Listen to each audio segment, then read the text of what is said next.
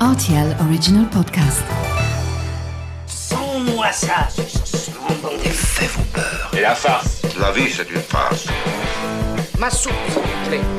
J'adore les chocolates. Mon scarpe, mon germe-là Mais combien de fois je dois vous dire que c'est susceptible, l'aubergine? Tous les produits sont là, Salut, c'est Mathieu Lopez. Bienvenue dans ma cuisine. On doit son succès au personnage de Popeye, qui a donné envie à tous les enfants d'attraper des gros muscles, à l'image de ce marin sympathique. Voici la recette des boulettes d'épinards à la sauge.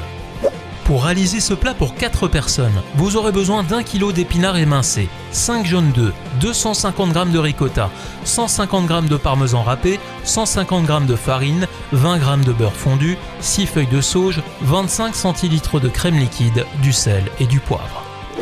Dans une casserole d'eau bouillante salée, vous plongez vos épinards pendant 5 à 6 minutes puis rincez-les en prenant soin de les égoutter.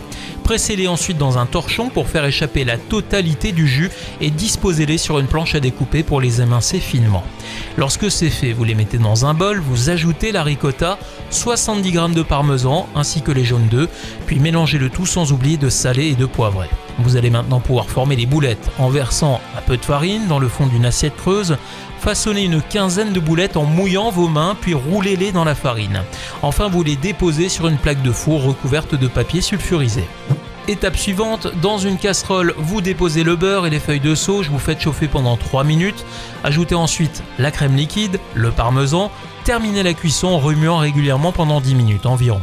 Pour terminer, faites chauffer une casserole d'eau salée, puis lorsque l'eau bout, plongez les boulettes pendant une minute. Une fois qu'elles seront remontées à la surface, vous les égouttez et vous les nappez à l'aide de votre crème de sauge.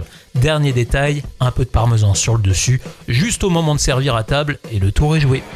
Voilà, j'étais ravi de vous recevoir dans ma cuisine pour ces boulettes d'épinards à la sauge, et maintenant, c'est à vous de jouer les chefs.